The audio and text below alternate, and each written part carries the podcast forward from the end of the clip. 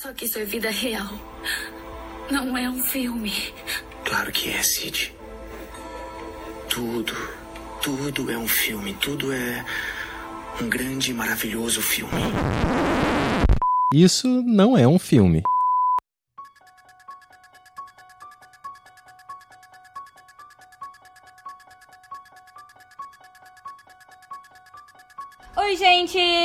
A Mariana Ramos, eu sou roteirista e pesquisadora e hoje a gente veio trazendo uma das mais clássicas rainhas do grito, uma mulher cheia de pedigree, dona dessa porra toda. Olá, e eu sou a Renata Spitz, sou diretora, produtora e roteirista e tô aqui com a Mari pronta também para chegar até o final dessa jornada com a nossa querida Final Girl do episódio de hoje.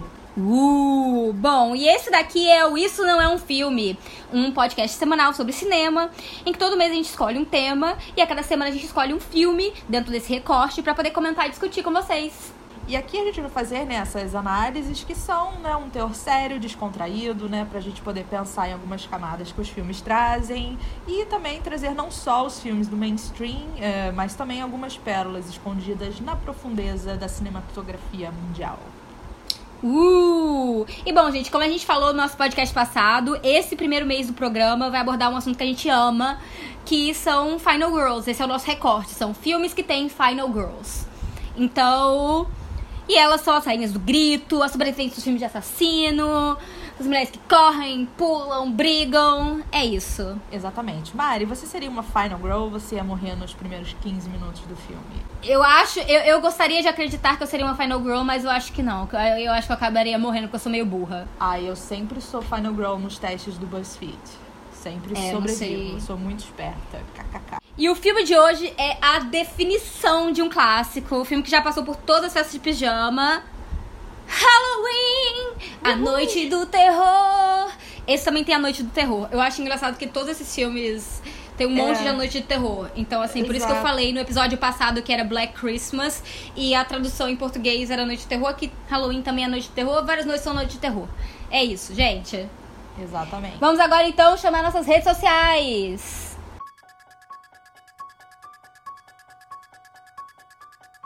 Vocês podem encontrar a gente no Instagram, é, no arroba Isso Não É Um Filme Pode, sem nenhum acento, então, e tudo junto. E vocês podem também mandar e-mails pra gente no Isso Não É Um Filme Pode, arroba gmail.com. Então lá vocês podem mandar perguntas, fazer comentários, conversar com a gente, mandar dicas, mandar, ah, eu quero isso aqui. Um dia, quem sabe. Exatamente. Estamos aqui abertos para podem reclamar, elogiar, sugerir e a gente, né, depois compartilha aqui com todos vocês.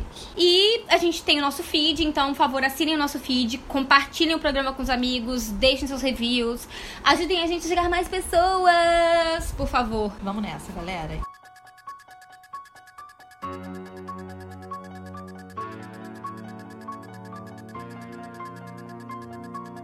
Bom, né, vamos falar. Hoje a gente tá falando de Halloween, mas a gente segue no tema que a gente tava, né, do tema desse mês, que é Final Girls, né, que são essas meio que protagonistas dos filmes de slasher, né? Então, como a gente deu uma passada rápida semana passada, é, as Final Girls têm alguns é, elementos que teoricamente é, ligam todas elas. E eu acho que aqui em Halloween esses elementos já estão mais solidificados.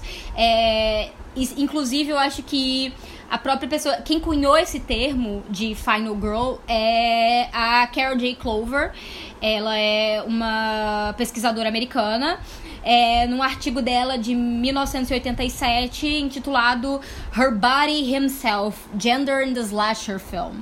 É, e aí ela criou essa, essa categoria de Final Girl. É, e que ela define basicamente é isso: é a menina que sobrevive ao filme para ela. E aí é uma coisa que é muito da definição da Carol Clover.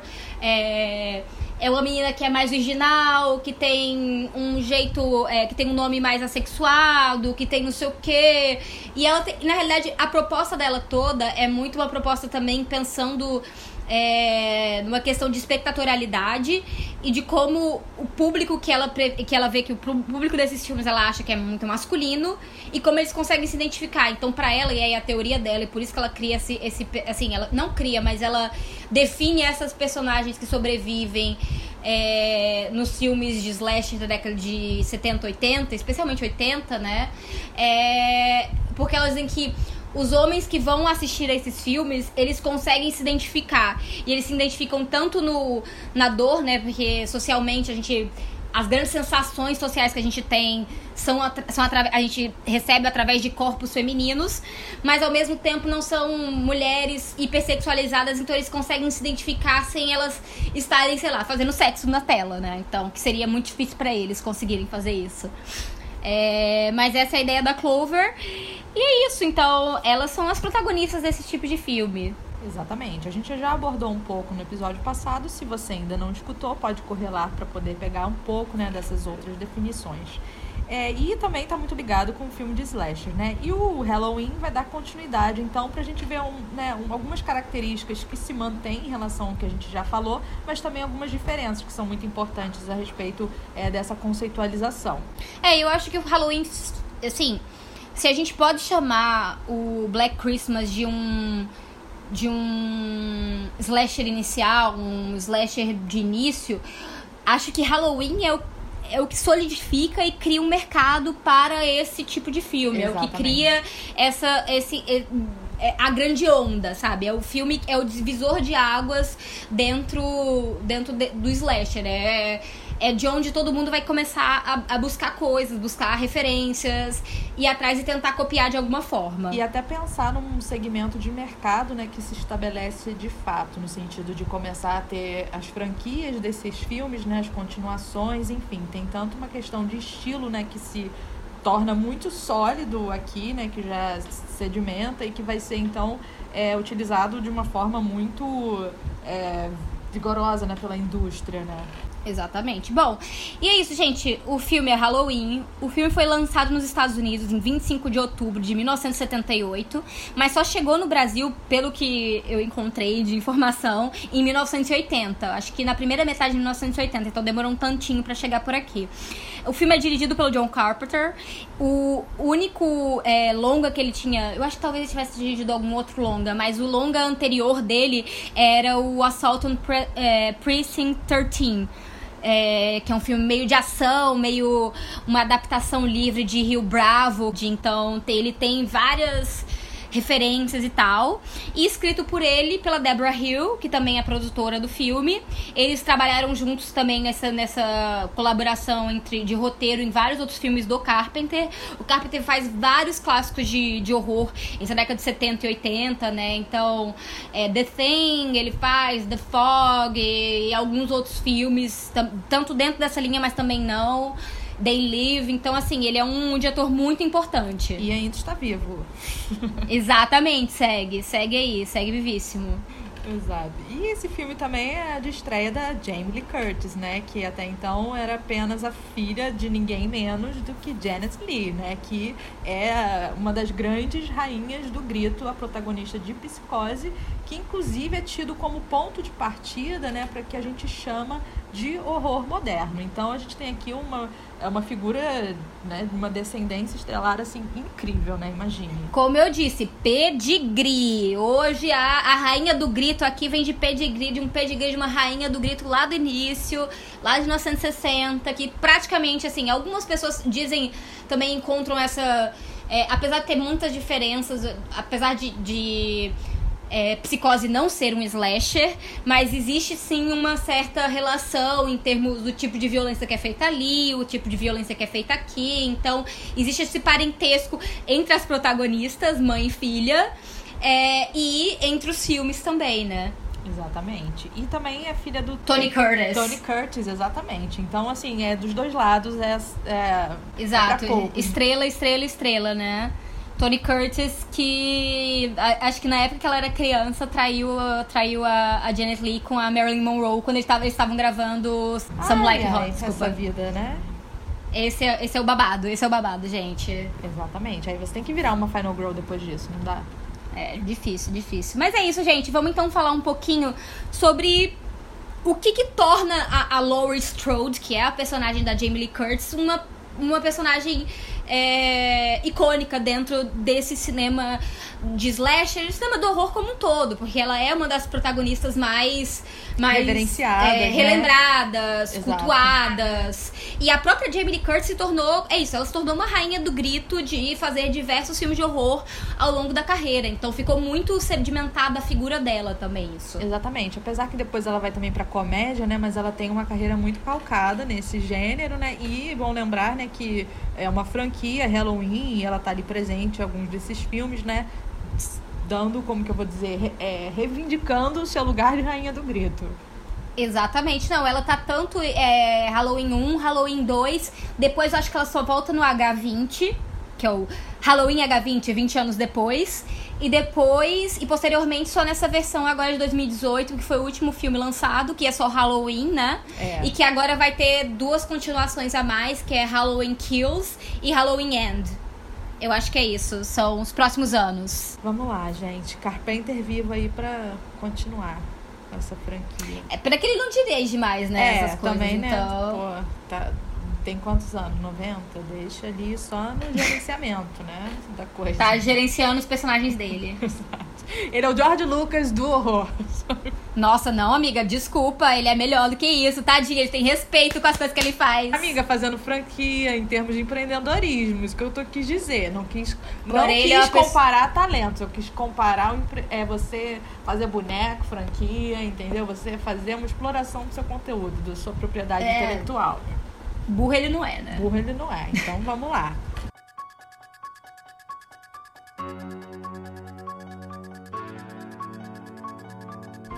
É isso, gente. É, Bom, é, a gente tem algumas questões pra falar sobre, é, so- sobre a Lauren, né?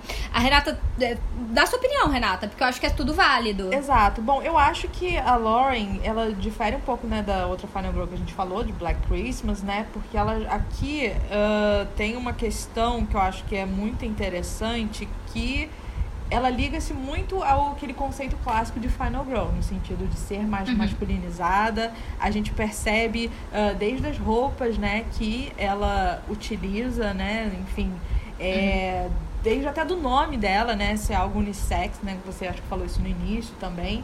E eu acho que de Uhum. alguns atributos da Lauren, né, que caracteriza a Final Girl, ser sempre historicamente relacionados com o masculino, ou seja, ela é inteligente, ela lê. Isso Uhum. são atributos que historicamente o cinema é, coloca, né, pro homem, pra figura do homem. E ela já vai trazer isso muito nela enquanto personagem. Eu acho que desde o início do filme, a primeira aparição dela, ela tá na aula, ela tá com livros. E todo o diálogo que ela tem com as amigas, né, existe sempre uma Uhum. fronteira já muito estabelecida que ela é diferente, ela não é como as amigas que são sexualizadas e estúpidas no sentido né, intelectual.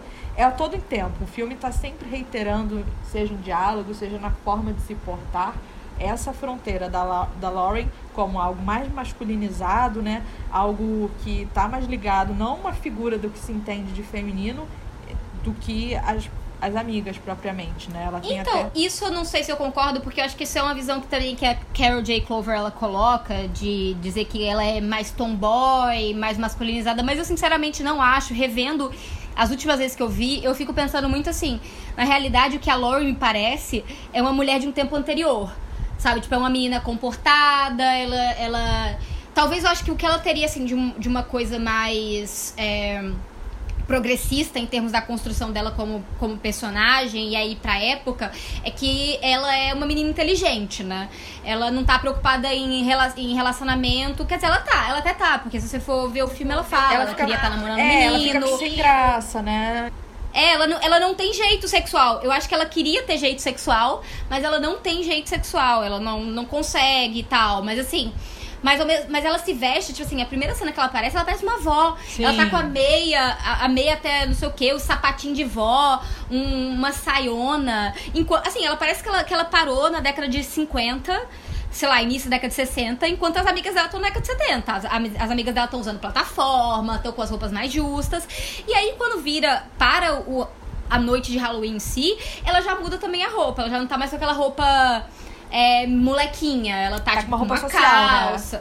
Até tem ela tá com a roupa social. O que eu acho é que existe muito essa, essa diferença entre uma nova mulher que surge ali, na- é mais sexualizada, especialmente em termos de poder sexual, que você até vê, assim, tipo, boa parte da- das dinâmicas, eu acho que. é, que talvez difiram mais a, a lore delas, é que elas têm um apetite sexual, né? As duas outras meninas estão sempre falando de. De sexo, toda hora. Ah, eu- Tudo é sexo. É, ah, eu quero, não sei o quê, deixa de falar, vem aqui fazer isso com os namorados. Ah, vai buscar, tipo, ah, vai buscar uma cerveja pra mim. Tipo, ah, aí o cara, ah, eu achava que você ia buscar minha cerveja. Não, é você que vai buscar cerveja pra mim, ela que acende o cigarro, tá, sabe? Sim. Então, eu acho que é muito mais, talvez, a Lori como uma figura de um momento anterior, de uma certa inocência americana até. Sabe, uma inocência da menina americana, que ainda é uma menina, e essas outras meninas que já estão, tipo, sexualizadas, estão vivendo. São das- da época delas, né? Porque eu acho que nem, nem sei se elas são exageradas, porque eu acho que elas só são adolescentes São, mesmo, exatamente. sabe? Então, ali naquele momento né, de pulsão sexual. É, uma coisa que eu acho ah, interessante também é de pontuar, né?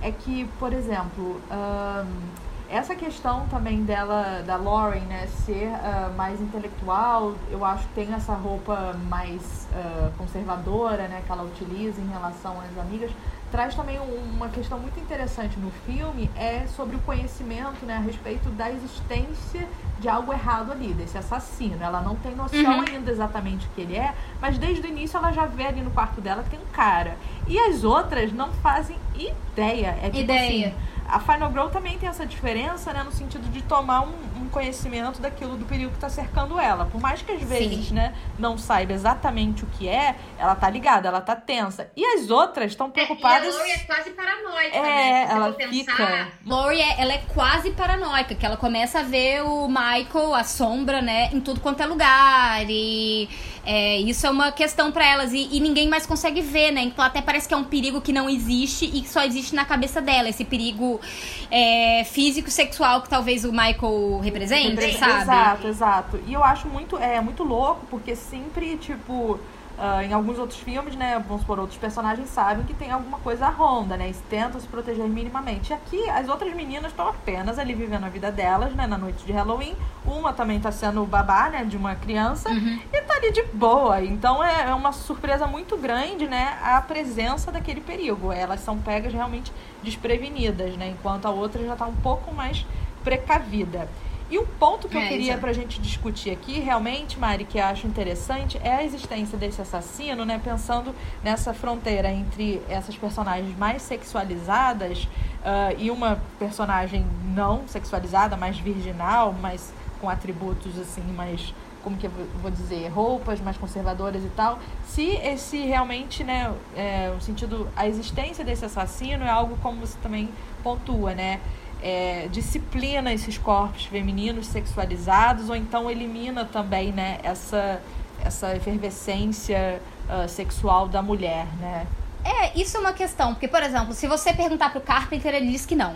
Que o objetivo dele não era disciplinar, que o objetivo dele não era fazer um discurso moral. E eu entendo, assim, eu entendo de um certo pressuposto que ele não fez isso necessariamente. Consciente, é, né? Consciente, até porque é o seguinte, é, pensando até uma coisa que a gente tinha falado no, episódio anterior, da mesma forma é, que Black Christmas vem da ideia da, da babá e o cara no andar de cima, é, o mesmo, é, a, me- é a mesma ideia aqui. São babás, essas meninas são babás. Então, a, a grande coisa. E, e, o, e na realidade, o Carpenter ele não teve a ideia, ele foi contratado para fazer o filme. É do tipo, o produtor tinha uma ideia de também fazer um filme nessa linha Black Christmas, de um filme de horror, onde babás são perseguidas. Inclusive, acho que o primeiro nome do filme era Assassinos de, de Babás, uma coisa assim, tipo, ou o Assassinato das Babás, uma coisa assim, tipo, uma tradução é, livre. É, e depois o produtor também disse assim: ah, não, vamos botar um nome que nem Black Christmas, vamos botar tipo Halloween, vai ser num, dia específico. Então foi contratado. E que, eu acho que assim, que ele começou a pensar, tipo, o que, que poderia assustar? Sabe? O que, que poderia ser algo que, tipo, que capturasse e que se passasse assim, queira ou não, acho que uma, uma coisa que, que ele que, que pra mim parece central é uma trama que se passa só com adolescentes, só com jovens. Você não vê gente. Assim, tem o. Tem o Donald Pleasance, né? Que é o que faz o, O policial, né? Aham. Policial não, desculpa, o, o O médico, psiquiatra. psiquiatra. né? Tem o policial, que é o pai da Anne. É, mas eles, assim. Acho que. O, psiquiatra, sim, tem uma história. Eu acho que ele tem uma história muito mais, assim, tipo, um fio narrativo, ele participa. Mas, assim, eu não sei nem se ele. Se ele assim, eu acho que ele, ele configura uma, uma, uma, estrutura de poder, né? Porque ele é um homem dentro de uma cadeia de poder, né? Um homem que representa a ciência, que representa o estudo, que representa. E o que também, quer ou não, se você for pensar na psiquiatria, psicanálise, esse tipo de coisa, são coisas também que, tipo, parte do, do modelo disciplinar de sexualidade, né? Sim, claro, claro, com certeza. E ele sempre percebeu, ele sempre viu nos olhos do Michael a perversão do Michael. Como o Michael era, era a definição do mal, o bicho-papão, né, que eles chamam ele no filme todo. Ele é o bicho-papão. Bom, nesse sentido, então, né, é, eu acho que esse horror, então, ele traz aqui muito. Eu acho que o Carpenter eu já li isso também, que ele disse: Ah, eu não queria dizer que era uma coisa moralista, eu só queria colocar que tem adolescente ali que tá preocupado com outras coisas, tipo transar, e a outra não, que tá mais outra ligada. E acho que estão meio que desatentas, morreram. Mas uma coisa que a gente é, comentou no episódio passado é sobre locais de horror. Sabe? Os locais onde o horror começa a acontecer. É, Black Christmas, o local do horror é a casa daquela irmandade, né? Então, e queira ou não, irmandade é parte de uma universidade. Mulheres em universidade já é uma coisa que, assim, era relativamente, não necessariamente recente em termos de, de não ter acontecido antes, mas era tá, relativamente recente, sim, ainda. De uma certa liberdade sexual, de uma certa liberdade de, de papéis, que elas estavam ali, Longe vivendo uma vida pais, independente exatamente. e tal. Já aqui em 78, né, que é o ano de, de Halloween, o, é, o horror ele chega na cidade pequena, No ele subúrbio, chega né? No do subúrbio americano. Então, assim, a família americana ela não tá mais protegida como ela tava. Se em outro momento esse horror existia no mundo mais público, digamos assim, agora o horror. Ele, e, aí, e aí tem até uma virada que eu acho bem interessante, que na realidade acho que é ah, a segunda virada, digamos assim, do filme, né? Porque o horror chega a, ao subúrbio, mas o horror foi criado no subúrbio. Porque o Michael é um filho do subúrbio. Ele é um filho de Haddonfield. Ele nasceu ali. Ele era. Isso é uma coisa que eu acho que é legal, que eu acho que o Carpenter fala, que assim, tipo, o que ele queria era, tipo assim, esse menino era o. Ele queria criar um- uma criança malvada, assim, que era a pior criança que já se viu, e era o, o segredo dessa cidade. O grande segredo que essa cidade guardava quatro chaves e, e sei lá quantas chaves e que ninguém falava sobre. Então, assim, queira ou não, eu acho que é um. Também é um. É um apesar de um lado moralista que pode ter uma certa leitura e tenha sido ela, tipo, proposital ou não por parte do Carpenter, mas ele também diz que a, a origem desse, desse horror É da classe É. média, do monstro ali, né? Da, da, da- É. Doméstico ali. Ele não é aquele cara externo que surge, sei lá da onde. Tipo em Black Christmas, que a gente nada sabe quase, né? Da origem É. daquela pessoa. Não, o monstro ele nasce da, da família daquelas pessoas que estão ao redor, que convivem, que é a classe média, que vive no subúrbio. Não é algo assim, é, muito fora da realidade daquelas pessoas. Ou seja, eu acho que aqui tem uma coisa forte que depois, né? é, su- é, vai ser também trabalhado em outros filmes, no sentido desse monstro estar entre nós, né? Uhum. É, exato. Eu, eu acho que assim, tem. Eu acho que tem mensagens. E eu acho que assim, isso é uma coisa boa do horror também. Porque eu acho que pode ser lido como disciplinar de uma certa forma. Mas ao mesmo tempo também é isso. Tem essa figura da Final Girl. Tem essa menina que do tipo. Ela tá inserida nessa sociedade. E aí, por exemplo, tem algumas coisas que acabam se tornando é, elementos clássicos do horror. Que tipo, ah, morre quem, quem faz sexo, morre quem usa drogas. A Laurie usa drogas. A Laurie Sim. foi baseado com a amiga dela. Ela não é tão, ela não é tão acostumada com as amigas dela, as amigas dela não vêm, mas ela ela ela ela, tá, ela faz parte dessa cultura. Não adianta tentar tirar a Lori, tipo, a Lori é a menina intocada. Ela não é, sabe? Ela é, ela tem os seus suas dificuldades, ela não é tão sexualizada. Ela queria ser, inclusive, eu acho que ela tem um desejo, mas não é a coisa dela. E ainda assim ela consegue é, ela tem uma coisa de. É um, ela é um feminino, talvez, assim, acho que talvez.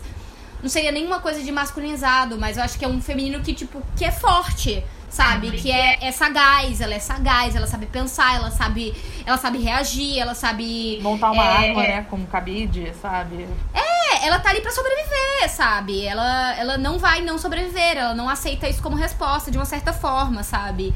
Que eu acho que, que é. Se a gente for pensar assim, apesar de ter assim, um espaço de um, de um possível discurso mais reacionário, também tem um- uma possibilidade de uma leitura progressista Sim, dentro sim, dessa claro. personagem. Sim, sim, claro. Super. concordo. Bom, acho que assim. É... Mas, mas também uma coisa que eu acho que você apontou em algum momento também é isso, mas existe uma certa androginia nela.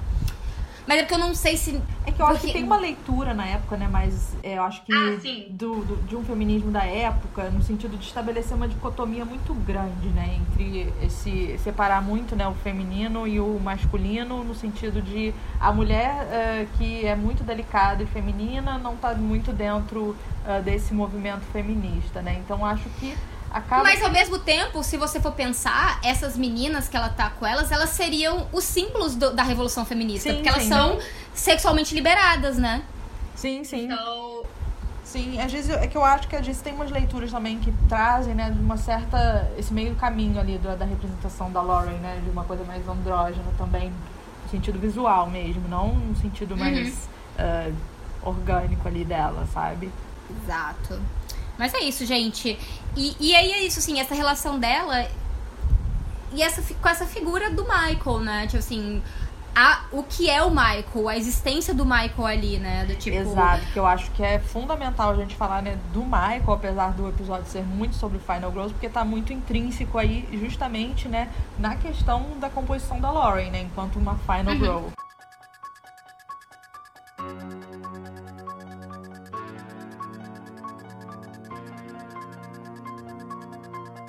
O Michael tem essa questão da, da, da obsessão feminina, né? E aí a obsessão com a sexualidade feminina, que também relembra Psicose, o filme da mãe dela. Exato. É, eu acho que essa questão é, sexual é, é realmente muito presente nesses assassinos. Agora, ao mesmo tempo, se você for pensar, e isso é uma coisa que eu acho é, que eu coloco aqui, é, esse filme de horror, diferente, sim, se for pensar os assassinos, isso a gente falou um pouco no outro episódio, sobre alguns assassinos que estavam agindo naquela época. Em 78, acho que pra época que o filme foi gravado, o Bundy já tinha sido preso. É, Ted Bundy, né, que é um dos mais famosos assassinos em série. O Ed Kemper também, eu acho que me parece muito em termos de uma certa mentalidade do com que seria o, o Michael, né? Se for pensar, o Michael é institucionalizado em 1963. Ele sai da sociedade em 63, onde o mundo é uma coisa. E Quando vol- ele é, volta pra sociedade, já é uma um outra. outro mundo. Exatamente. Sabe, ele, ele volta em 78, 15 anos depois, quando ele faz 21 anos, então ele chega de maioridade, né? Então é. É, é a maioridade dele, é isso daqui, é o que ele, como homem de maioridade, veio fazer, é, é criar essa destruição, né? Uhum. É, mas também já era um, um impulso que ele tinha desde os seis anos, né? Que é uma loucura. Do tipo, Sim, eu acho que o filme, né, nesse momento, já inicia botando muito forte nessa questão é, de uma obsessão feminina ali dentro desse início do filme. E eu acho que uma coisa interessante é que ele passa depois 15 anos, né, retornando a essa questão da sexualidade, dentro de uma instituição. Ou seja, ele não tem nada sexual ativo, né, na vida dele. Ele passa todo esse período de, de latência sexual, né, sem ter esse contato, né? E aí eu Uhum. acho que lembra muito também essa coisa do Ed Kemper, né? Não, é, com certeza. Porque é isso, assim, o que eu tava falando em termos do Ed Kemper é isso, tipo, o Ed Kemper também ficou é, institucionalizado, o Ed Kemper matou os avós, assim, o avô e a avó, e ficou anos, e aí quando saiu, tipo, o mundo era outro, tipo, ele saiu no início da década de 70, no final da década de 60, então... E tem muito essa, essa, essa coisa de... E de uma certa forma, talvez até o- o caso do Michael ter ficado parado em uma certa... Em uma certa cena inicial. Que é isso, tipo, ele ficou parado naquela cena que ele viveu com a irmã dele, né? Ele ficou parado naquele momento, tipo, talvez a descoberta sexual dele, que foi uma descoberta de violência também. E eu acho que uma coisa interessante, até comparando, isso que é uma coisa que eu acho que é um tabu do cinema de horror, via de regra, especialmente desse tipo de cinema de horror, é que esses assassinos nos quais eu acho que os filmes se baseiam de uma certa forma, eles geralmente tinham uma composição também sexual para os atos. Tipo, eles não apenas matavam, mas eles também abusavam. Agora, o filme de horror, slasher, ele nunca entra nisso. Exato. Isso é Se um ponto muito fundamental. do, do Rape Revenge, você ainda tem, né? Que aí é literalmente isso, Rape Revenge. Então, é, tem a questão do, do, do estupro e da vingança. Mas no slasher, slasher adolescente, a questão do assassino agir sexualmente contra a vítima, não. O ataque é sexualizado, a violência é sexualizada, a violência é em corpos sexualizados, mas ele não comete uma violência Sexual, não é, é exatamente. Você é, sexualiza a violência, mas você não tem essa questão do assassino abusar das suas vítimas, né? É, Isso é, muito, é um ponto muito importante, realmente, que você levantou. Não, e porque. E, mas assim, sempre fica meio que na. E é isso, tipo. É, tem, tem esses momentos de. E aqui em Halloween, acho que o Halloween, uma coisa que ele é muito mais do que o filme anterior, né? Que, o Black Christmas, que foi de semana passada. É. Halloween tem muito mais a questão da exploração da sexualidade, né? Então ele é muito mais. É isso, você tem peitos, você tem sexo, você tem. Essas cenas acontecem.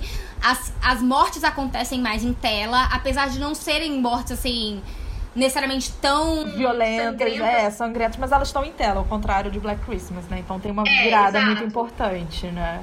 É, Black Christmas era muito mais delicado em termos de lidar com isso. Às vezes a gente via os corpos pós-morte. Agora, durante a morte não era tão explorado. Aqui não, a gente que ver as mulheres sofrendo. É, tem esse, esse investimento nesse sofrimento do corpo feminino. E aí no corpo feminino, no momento e, e, extremamente sexualizado, né? Então, Sim, acontece é um no momento que ela tá na cama com o garoto, né? Você tem a morte é, ali. E a outra a menina tá dentro do carro, mas ela não tá com. É, fazendo sexo propriamente, mas tá ali trabalhando pra é isso, né? É, exato. E ela tá só de. Ela só tá só com uma roupa. Não com a roupa, não com a blusa, né? Ela tá, tipo assim, ela tá sem roupa e não sei o quê. Então, assim, tem super esses tipos de. de recados, né? é, não, recados ou então até, sei lá, uma coisa meio de titilação pra, pra, pra o público adolescente que vai assistir, sabe? A gente vai dar também um, um, um toque sexual aqui, né? Pra vocês também ficarem animados, Exato. sabe? Eu acho que uma coisa que a gente até falou no, no episódio passado, que é muito importante, né? Para além dessas questões uh, de leituras a respeito uh, do que, que esses filmes trazem, eles estão se dedicando a um público adolescente, né? Então, é. É, algumas escolhas também são feitas, né? Pensando o que, que vai fazer essa galera ir ao cinema assistir, né? É, exato. E assim. É, e, e, e, é isso, eu também já falei isso no episódio passado, mas muita gente, tipo assim, ah, eu, eu via, ia pela violência, mas também ia pelo conteúdo sexual. E é uma coisa que se tornou muito esperada desses filmes desses filmes, especialmente daqui para diante, sabe? Cada vez mais. Durante a década de 80, especialmente, é isso. Você tem um conteúdo sexual muito mais aberto em boa parte desses filmes.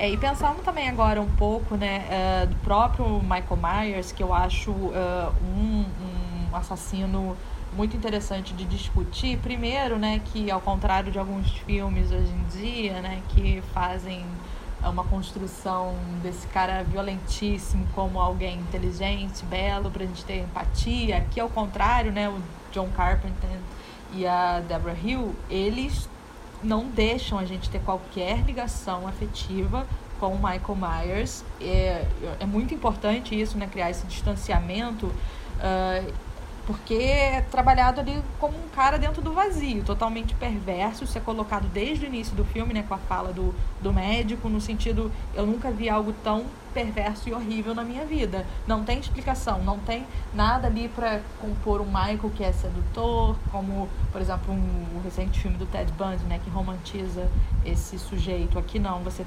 distancia muito o, é, é, a humanidade Michael, ele... do, do Michael, né? E é isso, assim, ele nasceu assim também, né? Do tipo, ele nasceu, é, ele é a origem do mal tá ali, do tipo, ele é o mal, ele é o bicho papão, ele é uma coisa que você não consegue matar e que não tem explicação e que não adianta tentar psicologizar. Eu fico, eu fico até pensando de uma certa forma, e eu acho que não é algo que necessariamente o Carpenter quisesse, mas até assim como discursos que vão surgindo ao longo da década de 70, né? Porque eu acho que na década de 60 tem um, é, um discurso de tratamento, de vamos entender sobre o, o que é essa violência, por que, que essa violência acontece. E quando chega numa década de 70, final da década de 70, e especialmente na década de 80, tem muito mais a coisa de punir. A gente só vai punir porque não tem motivo e é o mal, é o monstro, e você transforma essas pessoas em em pessoas monstruosas, como se a sociedade não tivesse parte naquilo. Exato, sim.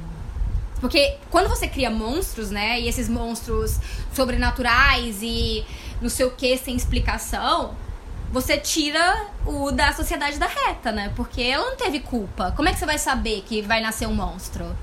Exatamente, aqui não. Você tem ele muito, é muito claro, ele faz parte da sociedade, né? Ele é, não tem nada que possa melhorar ele enquanto sujeito, então você tem que colocá-lo dentro de uma instituição. Você tem essa ideia de punição já muito forte. E uma ideia também, que depois eu acho que se aprimora mais, é porque, por exemplo, em psicose, você falou dessa questão da explicação, o final toda é uma explicação a respeito do que, que tem, né? O Norman Exato. Bates. Você tem ali total só né, um laudo, um diagnóstico, né? E aqui você não. É, tipo, ele é ruim mesmo, ele é vazio e pronto, acabou. Entende? E essa, e essa é a explicação que a ciência consegue dar. É. Se em outro momento a ciência psicologizava a questão do Michael, ah, ele. Do, do Michael, não, desculpa. Do. Norman Bates, Ai, né? Porque o Norman, ele tava. A mãe dele tomou conta e era a mãe que tava fazendo tudo isso. E babá. Não, aqui não, ele só é o mal. Ele é o mal e tchau. O, o, o psiquiatra não consegue entrar na cabeça dele. Não há uma resposta social possível além da destruição. Além da eliminação. Exatamente. Tanto é que ele tá, no fim das contas, na narrativa, ele tá sendo transferido pra um lugar pra ficar lá pra sempre preso e acabou, dentro de uma instituição, entendeu? É, isso é o que ele quer. Isso é o que o Dr. Loomis fala, né? O Dr. Loomis fala assim: o meu objetivo é que ele fique preso o resto da vida. E aí até tem essa voz, a, a, a- a enfermeira, né, que é o contraponto, ela. Nossa, mas como assim? Por que então você tá indo. Porque você tá indo, então, pra julgamento, né? Que eles estão indo pegar ele pra fazer um julgamento teoricamente, pra ele. Não sei se uma custódia, alguma coisa assim, né? Mas. E, é- e ele simplesmente fala assim, "Meu, é só porque a lei manda, mas eu tô só obedecendo a lei, mas o meu objetivo é que ele fique preso o resto da vida mesmo, porque não tem. Não tem cura. Não tem cura pro bicho papão. Bicho papão é bicho papão, é isso. Exatamente. Então eu acho isso muito. É muito interessante, né? E é- esses detalhes também do filme, né? Essa máscara dele é um rosto sem expressão, né? Que o Carpenter aponta que justamente escolheu por conta disso. Que acho que já fizeram É. teste com coisa de palhaço, máscara de palhaço, mas o rosto dele ali é totalmente qualquer. não tem expressão nenhuma. Então isso já. Eu tá- acho que é, é- a, a máscara era tipo uma máscara de Halloween mesmo do. do, do, do é, ai, é de alguém de Star Trek, de um dos personagens de Star Trek. Que aí ele, o, o cara da arte, cortou maior o olho, o buraco do olho, e pintou toda de branco pra meio que tirar a expressão. E é aquilo, então é realmente uma máscara humana. Só que esse humano ele só usa como máscara, né? Tipo, ele não tem nada dentro daquela máscara, né? Não tem nada, não resta nada de humano. Exatamente, isso que é bizarro, porque não tem. Por, eu acho que essa questão da máscara é muito interessante pra pensar realmente, né? Se esconde atrás de uma máscara, mas é um nada também atrás dessa máscara, né? É, é, porque a máscara não é nem tão. Não é nem tão. Acho que, por exemplo, uma coisa que eu até coloquei aqui na nossa pauta, gente, é que eu falei pra, pra Renata assim, que esse não é o primeiro assassino mascarado, né? E com a- uma coisa meio assim, tipo, isso me lembra muito o, um filme anterior de 76, que é o The Town That Dreaded Sundown. E o assassino ele tá com, sei lá, um saco na cabeça. É, sei lá, tipo um saco de pão, uma coisa assim na cabeça. Só que o assassino ali tá se escondendo. Ele não quer que as pessoas saibam quem ele é. Existe essa dúvida de quem é que tá matando. Aqui não, aqui todo mundo sabe. Tipo, quem tá matando é o Exato. Michael, ponto. Tipo assim, não- ele não tá. Ele aquela máscara não esconde. Na, na realidade, aquela máscara diz quem ele é, né? Ela, ela acaba. Ela acaba revelando ele mais. Exato. É só, acho que é, constrói mais ainda quem ele é. E eu acho que aí que é a única identidade que a gente consegue construir pra ele é com essa máscara, né? Enfim. É, exatamente. Esse, esse rosto sem expressão, né? Não humano, né? Tipo assim, uma, uma pele só, né? Um resto.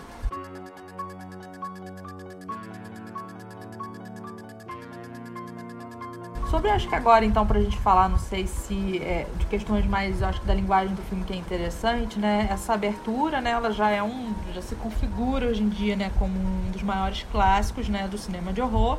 É, e, vai influenciar muito os filmes.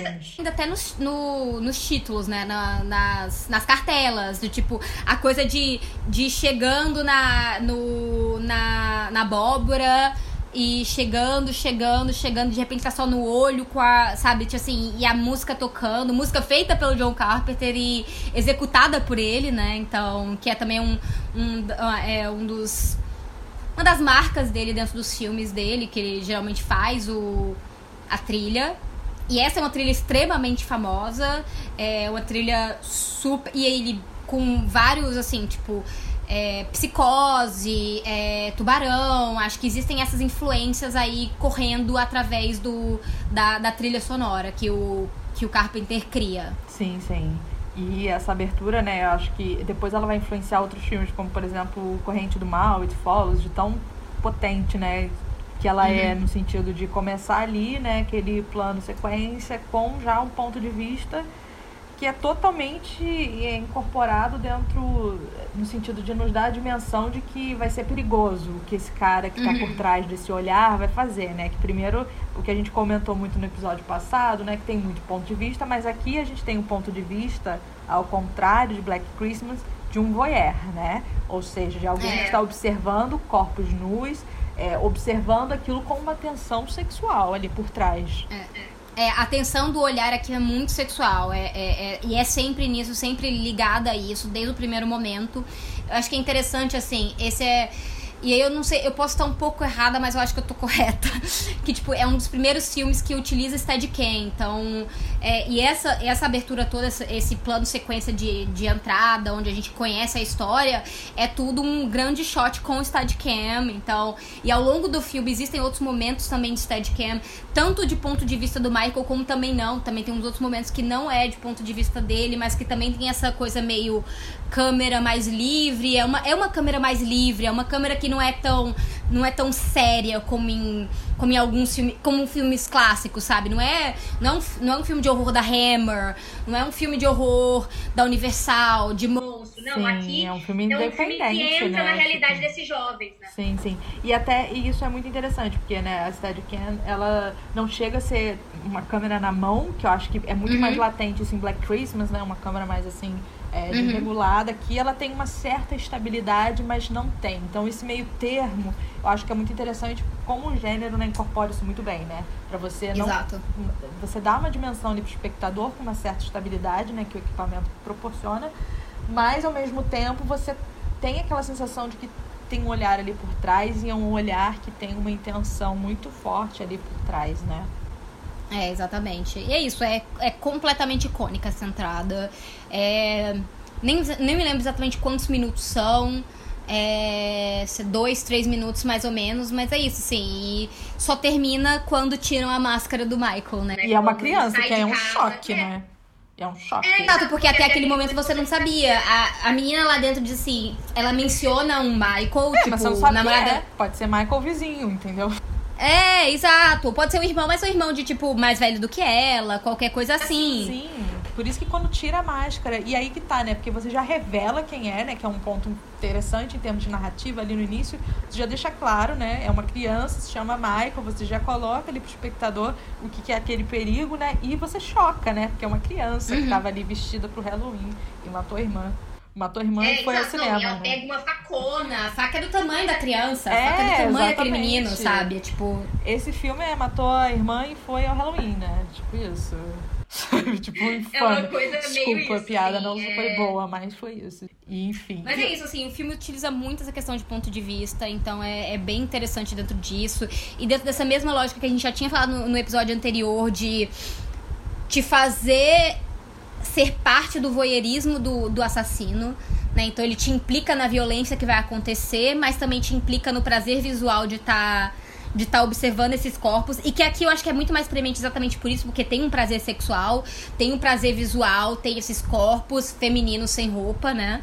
Exatamente. Isso depois, né, tem muitas é, pesquisas, né, que falam sobre voyeurismo. No cinema a gente não vai aprofundar nisso, né, sobre a sexualização da mulher sempre com ponto de vista. Mas aqui é interessante para a gente pontuar, né, o quanto está relacionada com essa violência que acontece. E uma coisa que eu achei interessante, né, reassistindo o filme, é que em muitos filmes a mulher nunca é dada a ser dona desse ponto de vista e eu notei que muito uhum. ao final ali, dentro de uma construção clássica, né, dos seis elementos que configuram um ponto de vista, a Lauren ao final tem um ponto de vista que eu até fiquei uhum. meio bagunçada assim, porque é uma câmera também um pouco trêmula, saca? Uhum. E eu fiquei, gente, mas até foi dado, né, a personagem esse direito de olhar, né, que é muito difícil às vezes dentro dos filmes mesmo, até determinado momento da história do cinema, o ponto de vista ser da mulher ali, né? Ela nunca tem esse direito de observar.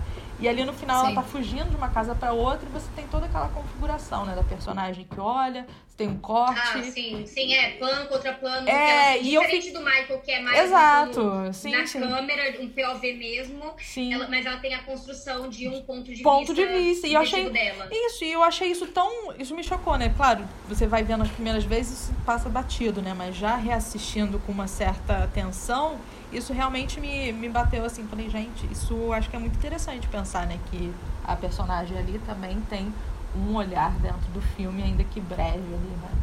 Sim, com certeza. Não, isso inclusive você notou aqui, porque é isso. Eu não tinha notado porque eu tava mais percebendo os pontos de vista diretos, né? O, o POV, POV de, de com a câmera, né? Tipo, com câmera, olhar, bababá. Mas aqui é isso, mas como você fala dessa construção de tipo, olha, contra plano contra plano, o que, que ela tá vendo, o que, que ela sabe. Então, é, é- realmente constrói mesmo. E eu acho que é, que é bem interessante, porque dá essa subjetividade, né? Cria ela como um sujeito da ação e não só como objeto do olhar, né? É, e não só como objeto que do olhar e que tá fugindo, né? Ou seja, só se defendendo. A gente tá ali nesse momento, né? É, dando uma, uma ação, né, pra ela, em termos de linguagem ali do filme. O filme está te permitindo olhar e o espectador também olhando com ela, né? Então acho É, e ela, tenta, bom. e ela faz e ela tem um olhar investigativo também, né? Porque ela que vai na outra casa, ela vai, ela percebe que algo não tá, não tá certo com as amigas dela e ela decide ir lá checar e por isso ela acaba tipo assim, chegando na, na casa do horror, né? Na, na casa numa, numa casa assombrada onde estão todos os amigos dela mortos, né? Isso, e ainda tem a perspicácia de mandar as crianças pedirem ajuda. Tipo, sabe? É. Sabe, organizando, gerenciando o. Como que é o caos ali, sabe? É, não, cons- não e, e se esconde, faz isso, faz aquilo. O perigo que o Michael também representa as crianças nesse filme, eu acho, é o que eu acho muito particular de. é, aqui de Halloween. Eu acho que When a Stranger Calls também tem essa questão, porque a babá também e tal. Mas em outros filmes. Porque When a Stranger Calls eu não, eu não acho que seja necessariamente um slasher. Halloween é um slasher. Halloween é um filme jovem, é um filme com muitas mortes e que não é só um terror psicológico, é de gore, tem um pouco de gore, não é tão gore, mas tem um certo investimento visual no- na violência, no sangue. Mas nesses filmes geralmente você não tem criança. E aqui o Michael, ele, além de perseguir a Laurie antes dele começar a atacar na cidade, ele persegue também o menino, né? O, Sim, o Tommy. nossa, é horrível. E isso dá um nervoso. Eu Tipo, falo, meu Deus, ele criança não, ele não tem nenhum limite moral, realmente, como o médico falou. É, ele mata cachorro. Ele não, ele não tem, ele não tem limite com nada, gente. Exatamente. É outra questão assim que eu acho legal, você é, tem algumas mortes espalhadas assim, né, ao longo do filme, mas gente pica ao longo de muitos, diferentemente de muitos slashers, né, você tem a morte no início, mas depois o investimento visual na ação de matar mesmo vai muito tempo depois. Eu fiquei muito chocada com isso. Por exemplo, eu tava lembrando sexta-feira 13, que eu tenho alguns problemas com esse filme, que é tipo uma morte a cada cinco minutos e blá blá blá blá blá, blá. Ai, fico cansada. E nesse, assim, tem um tempo ali, né, de narrativa, de construir uma tensão danada, Eu- eu assim. acho- Até assim, de uma certa forma de pensar, é... Sexta-feira 13 é um filme muito mais capitalista em termos das mortes. Né? Ah, Tipo, é. Tá produzindo morte, tá produzindo corpos. Ele precisa de uma, uma quantidade de corpos e de mortes, assim, grande, porque é produção massiva de corpos. É Exatamente. isso que, que tá sendo feito. Aqui não, aqui tem uma coisa mais artesanal, digamos assim. O, o Michael, ele tem as vítimas deles. É aquele grupo. Ele até assim, tipo, é isso. A morte que. é- Assim, tem a primeira morte, né? A clássica da irmã, primeiro plano, bababá. Depois acontece uma morte fora da tela, que é um caminhoneiro. Que a gente só vê o corpo dele no mato. Mas posteriormente, como você colocou, só depois de 50 minutos de filme. E, e funciona. E funciona, porque tem muito né, é, questão, né, tipo de, ah, precisa prender ah, o espectador com alguma ação, né, dentro desse período. E é incrível, porque você, fa- você já tá sabendo que tem um cara bizarro ali na, na vizinhança Aham. que voltou, né? E até ele agir, né? Enfim, você tem uma construção muito consistente, né? De toda, até uma questão ali das, ah, das personagens, né? Pra desenvolver um pouco elas desse período. E de construção do universo mesmo, né? No sentido do Sim. filme. É, e colocar. E colocar. Não sei se. Só terror, mas muita tensão, porque você fica muito na expectativa. Tipo, a menina sai da casa e você, ai, lá vem. Alguém faz uma coisa tipo, ai, lá vem, só que não vem. Quando vem, mas quando ele começa, ele não para mais. Quando ele começa, ele não para. Exatamente. Tem essa coisa, por exemplo, da personagem que vai lavar roupa e fica presa na janela e não, não é ali. Você vai só aumentando o, o grau O ali. nível de tensão, Exato. exato. E o, E essa, essa ideia de que o Michael existe como uma sombra, né? Que é isso. Nos créditos do filme, tem três créditos, né? Tipo, tem Michael, que inclusive a idade tá errada, que diz Michael 23, é, Michael 6, na realidade era Michael 21, Michael 6 e a sombra. Porque é a sombra. Que ele é Ele exatamente uma isso. Ele é muito silencioso, se você pensar. Quando ele, ele, quando ele vai atacar, ele é muito silencioso. Ele é igual uma sombra. Ele. a- Enfim. Nossa, eu acho. E, e o que. O que ca- causa ainda mais, assim, agonia na gente, né? Porque é isso, do tipo, onde é que vai estar? Exato, exato. Ele é muito silencioso, porque ao contrário do de Black Christmas, que fala, que é doido, entendeu? Tem múltiplas personalidades ali, a gente tem um registro vocálico dele, né? E isso dá uma presença maior. O Michael não, ele é totalmente é, Vazio. vazio, sombra mesmo, sabe? Ele aparece quieto, né? Se eu não me engano, no início do filme, uma das crianças esbarra nele, né? E ele é estático. Não, e eu acho ótimo que assim, porque ele fica andando no meio dessa cidade e ninguém. Não, é, isso é muito interessante, né? Porque é um artifício do filme, né? Você usa Halloween como o dia ali, então ele tá Aham. ali disfarçado, é Halloween, é feriado, tá todo mundo assim. Ele, pode tá ficar com a misturado. máscara. E aí eu acho que isso reitera muito aquela coisa que a gente tava falando no início, né? Do ele estar entre nós, né? Acho que isso, É. isso constrói de uma certa forma dentro do filme essa ideia de que ele está dentro dessa sociedade, né? E às vezes a gente não consegue distinguir o que, que é o, o cidadão normal do, do perigo, né? Esse perigo, exatamente. Exatamente. É, acho que pra gente já ir, ir terminando, então, né, uma outra questão que Halloween traz, eu acho que, não sei se é a primeira, mas já em 81 a gente tem o Halloween 2, né? Então, já começa a estabelecer muito com força o que a gente vai ver nos anos 80, disparado, essas milhões de sequências dos outros filmes, né? Sexta-feira 13, Um Milhão, É Hora do Pesadelo. Então, o Halloween, ele também ele já é um certo assim precursor nesse sentido, né, de como a gente falou no início, é um divisor de água assim nesse sentido do slasher, né, e da questão industrial mesmo, da- de começar a investir nesse formato, em sequências, porque você vai ter uma Exato. virada aí nos anos 80, né, desse público como pagante e como é, o mercado consumidor, né, de fato. É, um mercado consumidor e um mercado consumidor fiel, né? E aí, isso é muito louco também, se você for pensar o que acontece nessa época. E que eu acho que é isso. Isso eu acho que é um- uma questão que o Halloween coloca específica e, e, e que vai se, se tornar. É tipo assim, você tá fidelizado pelo monstro. É os monstros que definem esses filmes. É o Fred Krueger que de- define, é o Michael Myers que define, é, é o Jason que define. Você tá ali. Você não tá ali porque você gosta dos protagonistas, porque você gosta daquelas pessoas. Não, você tá ali pra ver o monstro agir. O que te fideliza é aquele monstro. Que vai estar ali, matando. É a certeza é que o monstro vai estar. Porque o, o Exato. protagonista que às vezes sobrevive vai para um segundo filme, ele pode morrer. Que é como acontece em Sexta-feira 13. A principal Exato. sobrevive, mas no segundo ela já morre. Então ela é descartável. Mas o monstro não, ele é fundamental. É, É, exato. O monstro é o, o ponto da fidelização desse- desses jovens, né? Então isso é uma coisa bem doida pra se pensar. Que eu não, sei se eu penso muito também nisso às vezes, mas é bom colocar aí. E é isso. Tem 11 filmes. Tô falando que o Carpenter é o George Lucas dos Slashes. Foi esperto. Tá. Enquanto ali. empresário, tá? Enquanto empresário. Eu Não tô falando de talentos quanto diretor. Eu tô falando empresário. Um, um grande homem. E, assim, só um pontinho pra gente fechar é isso, assim, como todo. É uma fotografia bonita, né? Eu acho tão bonito o filme. Exato. Assim, por exemplo, É. Filme recente, que é o Corrente do Mal, né? Ele bebe muito, tem assim, tem tipo planos iguais, ou sei lá, que tem toda uma linguagem muito parecida. Mas eu acho que essa construção do, da cidade pequena, desse um certo meio oeste americano, é, um lugar pacato, das ruas calmas de subúrbio, é, é de, uma, de uma certa beleza que deixa até você meio nervoso quando acontece alguma coisa, né? Acho que assim, você, você fica, tipo assim, por que aqui? A gente não tá numa cidade grande. Não era pra isso acontecer aqui. Isso não é o lugar onde isso acontece. Exatamente, acontece sempre nesses é, pequenos paraísos, né? Que é da classe média, onde foi ali para aquele subúrbio para viver longe do tumulto da cidade, né? E aí você, você acaba com o sonho da classe média. E a gente sabe o que, que acontece quando a classe média fica puta. Tem monstros. Tem monstros.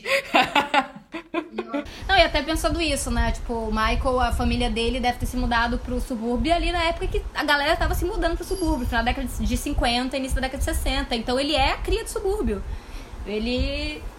Garoto É subúrbio. essa galera aí. Só que no subúrbio americano, só pra aí. lembrar, né, que o subúrbio americano ele tem uma outra dimensão do que o do brasileiro, né? Ele não, não é. Não é o, subúrbio americano não gente. equivale a, a. Como que é? Madureira. É outra. outra Não é isso, não. é uma, é o lugar da classe média, gente. É o condomínio da classe média. Pra gente tentar entender.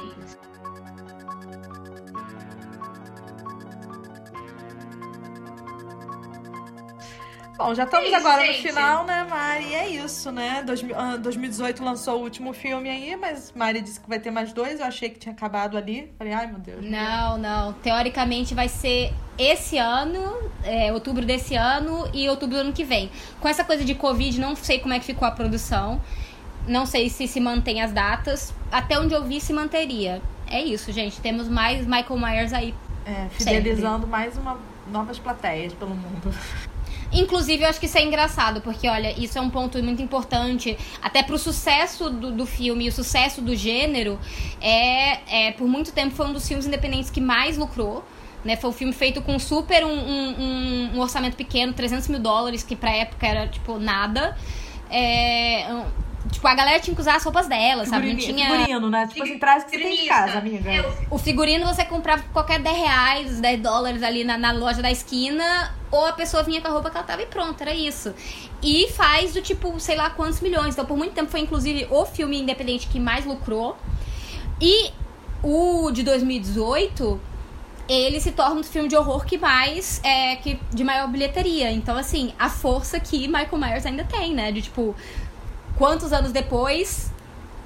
40 anos depois, é isso? Sei lá, mais de 40 ah, anos, 50 40 anos é, depois. 50 anos depois. 88, ó, 88, 98, 2008. São 40, não? 2008. É, então 40 anos.